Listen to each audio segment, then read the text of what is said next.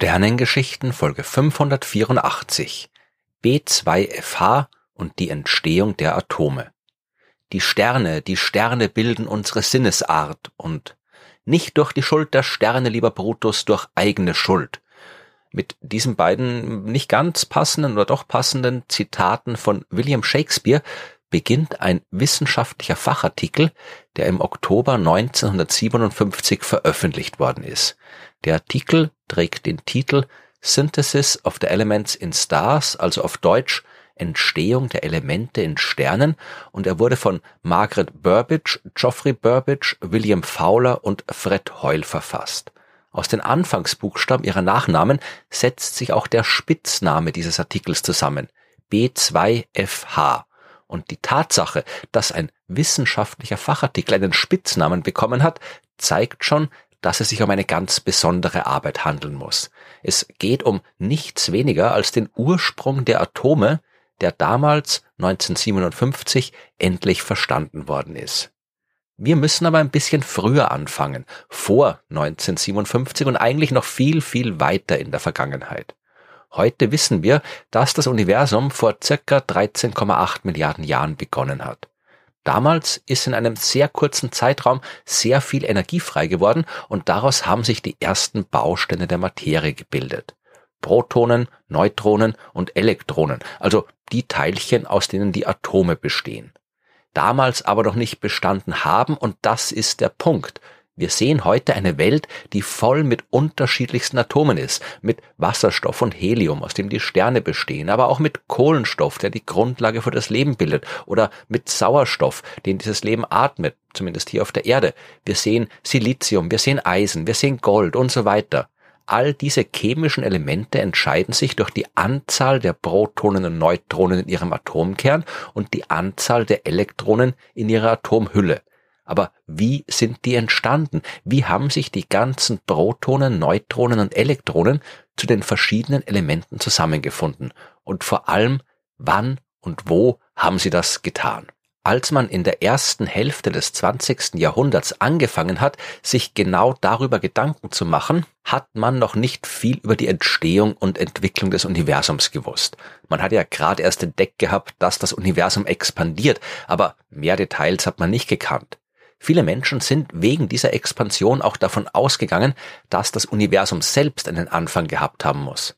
Wenn es in der Vergangenheit kleiner war als heute und noch weiter in der Vergangenheit noch kleiner, dann muss zwangsläufig irgendwann mal einen Zeitpunkt gegeben haben, an dem das ganze Universum mehr oder weniger ein Punkt gewesen ist. Aber man hat keine wirklich guten Belege für diese Behauptung gehabt und es hat durchaus auch Alternativen gegeben, wie zum Beispiel das Steady-State-Universum, von dem ich in Folge 491 ausführlich erzählt habe. Diese Hypothese besagt, kurz zusammengefasst, dass das Universum zwar expandiert, diese Beobachtungsbefund, den hat man nicht mehr ignorieren können, aber trotzdem das Universum expandiert, ändert sich nichts. Das soll heißen, die Galaxien, die streben auseinander, aber im Raum dazwischen entsteht ständig spontan neue Materie, aus der dann neue Galaxien entstehen, die wieder auseinanderstreben und in den neuen Zwischenräumen entsteht wieder neue Materie und so weiter. Am Ende kriegt man ein expandierendes Universum, das zu jedem Zeitpunkt quasi gleich ausschaut, unendlich groß und ohne Anfang und Ende. Wie gesagt, damals war das plausibel, beziehungsweise genauso viel oder wenig plausibel wie die konkurrierende Urknalltheorie. Was hat das jetzt aber alles mit den Elementen zu tun? Die Frage nach der Entstehung des Universums ist deswegen wichtig, weil sie Einfluss auf die Art und Weise hat, wie die Elemente entstehen können. Der Physiker George Gamow zum Beispiel, der hat maßgeblich dazu beigetragen, die Theorie des Urknalls zu entwickeln. Und der hat schon in den 1930er Jahren darüber nachgedacht, wie dabei die chemischen Elemente entstehen können. Seine Idee war so, ja, wenn damals die Protonen, Neutronen und Elektronen entstanden sind und alles auch noch extrem heiß und extrem dicht beieinander war, dann können die Atomkernbausteine ja miteinander verschmelzen und diverse Atome bilden. Um den Wasserstoff, da muss man sich eh keine Gedanken machen. Der besteht ja sowieso nur aus einem Proton im Kern. Der ist quasi schon von Anfang an fertig. Und wenn zwei Protonen und zwei Neutronen miteinander fusionieren, dann kriegt man ein Heliumatom. Und wenn die Heliumatome fusionieren, kriegt man noch schwerere Elemente und so weiter. Die extremen Bedingungen nach dem Urknall, die haben dafür gesorgt, dass die ganzen Atome durch Fusion entstanden sind. Das klingt gut, ist aber problematisch. Vor allem, weil die Sache schwierig wird, wenn man beim Helium angelangt ist. Helium hat zwei Protonen im Atomkern und zwei Neutronen also insgesamt vier Kernbauteilchen, die sogenannten Nukleonen. Wenn da jetzt noch ein Nukleon dazukommt, dann gibt's ein Problem, weil es gibt keinen stabilen Atomkern mit fünf Nukleonen. So ein Ding zerfällt sofort wieder. Okay, kann man sagen, dann schmeißen wir halt einfach zwei Heliumatome zusammen. Dann haben wir ein Atom mit acht Nukleonen. Das kann man machen, aber dann kriegt man wieder ein instabiles Atom. Wir müssen irgendwie aber zu Kohlenstoff kommen, weil das gibt's ja, dieses Atom. Und das ist ein Atom mit sechs Protonen und sechs Neutronen, also zwölf Nukleonen. Diese Lücke zu überspringen, das Fünf-Nukleonental zu überwinden und bei Kohlenstoff zu landen, da hat damals niemand so wirklich eine Idee gehabt, wie das gehen könnte. Beziehungsweise, das stimmt nicht ganz, ja. Man kann sich natürlich schon überlegen, wie wahrscheinlich es ist, dass zwei Heliumatome fusionieren und dann ein Beryllium-8-Atom bilden. Das ist genau dieses instabile Atom, von dem ich vorhin gesprochen habe. Aber das zerfällt dann zwar sofort, aber vielleicht knallt der Grad in dieser extrem kurzen Zeit, in der das Beryllium-Atom auch existiert, ein drittes Heliumatom dazu und wir kriegen stabilen Kohlenstoff. Das nennt sich der 3-Alpha-Prozess und rein theoretisch kann das passieren. Rein praktisch braucht es dafür aber eine ausreichend große Menge an Heliumatomen und natürlich auch ausreichend hohe Temperaturen. Heiß genug wäre es nach dem Urknall gewesen, aber es hätte nicht genug Helium gegeben. Und jetzt kommt Fred Hoyle. Das ist einer der vier, die den B2FH-Artikel geschrieben haben, um den es ja heute eigentlich gehen soll. Und Hoyle, der war es auch, der in den 1940er Jahren mit zwei Kollegen die Theorie des Steady-State-Universums entwickelt hat. Und deswegen war er kein großer Fan des Urknalls. Hoyle hat die Sache sogar so bescheuert gefunden, dass er in einer Radiosendung die Idee eines Universums mit einem Anfang mit dem Begriff Big Bang lächerlich machen wollte. Was nicht so ganz funktioniert hat, denn das ist später zum offiziellen Begriff geworden, um diesen Urknall zu beschreiben. Aber weil Hoyle den Urknall abgelehnt hat, war er natürlich auch davon überzeugt, dass die chemischen Elemente nicht zu Beginn des Universums entstanden sein haben können. Wie soll das gehen, wenn es seiner Meinung nach keinen Beginn gegeben hat? Es muss also anderswo passiert sein und da kommen eigentlich nur die Sterne in Frage. In ihrem Inneren ist es auch sehr heiß. Das Material dort ist auch sehr dicht und besteht vor allem aus Wasserstoff und Helium. Und da können die Atome auch fusionieren und neue chemische Elemente produzieren. Aber können sie das wirklich? Um das zu berechnen, muss man den Wirkungsquerschnitt der Atome kennen. Also vereinfacht gesagt, wissen, wie leicht sie mit anderen Atomen verschmelzen. Solche Messungen, die waren damals noch vergleichsweise neu, aber bei einem Besuch in den USA hat Fred Hoyle entsprechende Werte bei einem Kollegen gefunden und die benutzt, um eine erste Arbeit zu schreiben, mit der er zeigen wollte, wie die Atome im Inneren von Sternen entstehen. Darin war aber noch sehr viel nicht erklärt, unter anderem die Sache mit dieser unüberwindbaren Lücke bei fünf Nukleonen. Als Hoyle dann wieder zurück in England war, in seiner Heimatuni in Cambridge, hat er einen Doktoranden auf das Problem angesetzt, aber der Doktorand hat die Uni verlassen, bevor er mit der Arbeit fertig war. Ein paar Jahre später, 1952, hat dann ein amerikanischer Astrophysiker, Edwin Salpeter, zeigen können, dass der 3-Alpha-Prozess im Inneren von bestimmten Sternen durchaus funktionieren kann. Aber auch diese Arbeit war in Details noch nicht ausgearbeitet und Hoyle hat sich gedacht, dass er diese Sache jetzt endlich vernünftig zu Ende bringen sollte. Er war wieder zu Besuch in den USA am Caltech in Kalifornien und hat dort den Kernphysiker William Fowler davon überzeugt, in seinem Labor ein paar Messungen anzustellen. Ich lasse die Details jetzt aus, aber es ist um Folgendes gegangen.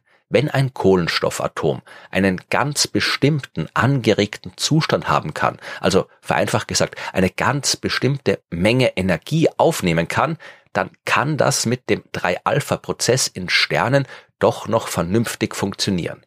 Hoyle hat Fowler überzeugt, nach diesem Zustand zu suchen und die Suche war erfolgreich. Und jetzt war auch Fowler mit an Bord und wollte mit Hoyle gemeinsam den Rest der Atomentstehung klären. Er ist nach Cambridge gereist, um dort mit Hoyle zu arbeiten, aber der hat damals gerade keine Zeit gehabt, weil er an der Uni so viel Vorlesungen halten und so viel Bürokratie erledigen hat müssen. Zum Glück waren damals aber auch Margaret und Geoffrey Burbage dort, ein Ehepaar, das sich auch mit diesem Thema beschäftigt hat und mit denen hat sich Fowler an die Arbeit gemacht.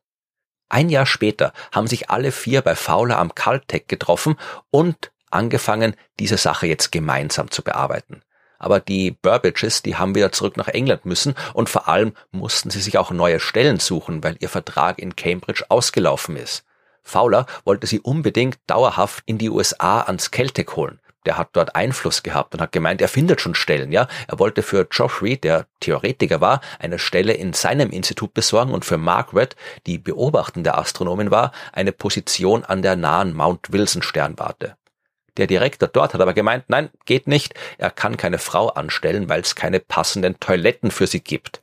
Dann gehe ich halt in die Büsche, soll Margaret drauf geantwortet haben, aber Fowler hat eine bessere Idee gehabt. Er hat Margaret eine Stelle am Caltech besorgt und für Geoffrey die Stelle an der Mount Wilson Sternwarte. Da hat der als Theoretiker zwar nichts anfangen können, aber er hat einfach jedes Mal seine Ehefrau Margaret mitgenommen. Die hat dann dort ihre Arbeit am Teleskop erledigt, während er in einem der Büros gesessen ist und seine theoretische Arbeit gemacht hat. Und ob irgendwer die Büsche benutzt hat, das weiß man nicht. Auf jeden Fall waren jetzt Fowler und die Burbages in Kalifornien und Hoyle immer wieder zu Besuch. Und jetzt haben sie alle ihre Arbeit weitertreiben können und den später berühmten Artikel geschrieben. Dafür haben sie ihre eigene Forschungsarbeit genutzt, aber auch alle möglichen anderen Arbeiten anderer Leute organisiert zusammengetragen. Am Ende haben sie einen gut 100 Seiten langen Artikel bekommen, der genau erklärt hat, wo die ganzen Elemente herkommen.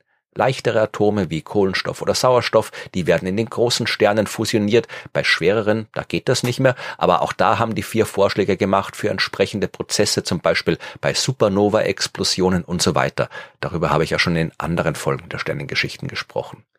Im B2FH-Artikel, da war nicht jedes letzte Detail der Entstehung der Elemente geklärt. Aber das erste Mal gab es einen plausiblen, umfassenden, detaillierten Überblick darüber, wo und wie die ganzen unterschiedlichen Atome entstanden sind, belegt durch Beobachtungsdaten, unterstützt durch theoretische Berechnungen. Das war ein revolutionäres Stück Astronomie, die nukleare Astrophysik, also die Wissenschaft der kernphysikalischen Vorgänge bei astronomischen Phänomenen, die konnte sich dadurch als ernsthafte Disziplin etablieren und niemand hat mehr daran gezweifelt, dass es die Sterne sind, in denen die chemischen Elemente produziert werden. Es war Arbeit, die wirklich eines Nobelpreises würdig war, und der ist 1983 auch verliehen worden. Allerdings etwas überraschend und unverständlicherweise nur an William Fowler. Warum Margaret und Geoffrey Burbage ausgelassen worden sind, das weiß man nicht. Bei Fred Hoyle, da sagen die Gerüchte, dass er vom Nobelpreiskomitee deswegen ignoriert worden ist, weil er neben seiner genialen Forschung auch so viel an, naja, sagen wir mal, unorthodoxen Theorien gearbeitet hat. Das ist eigentlich noch freundlich ausgedrückt. Äh, Hoyle hat auch dann noch an seiner Steady-State-Theorie festgehalten, als schon längst klar war, dass das durch Beobachtungsdaten schon längst widerlegt ist. Er hat auch gedacht, dass Krankheiten durch Bakterien aus dem Weltall verursacht werden und so weiter. Äh, so oder so, alle vier von B2FH, die hätten den Preis verdient und alle vier haben auch immer wieder gesagt, dass alle gleichermaßen dazu beigetragen haben. William Fowler ist 1995 gestorben. Fred Hoyle im Jahr 2001, Geoffrey Burbage im Jahr 2010 und Margaret Burbage im Jahr 2020 im Alter von 100 Jahren. Über all ihre Karrieren könnte man noch jede Menge Geschichten erzählen. Aber das mache ich dann in anderen Folgen der Sternengeschichten.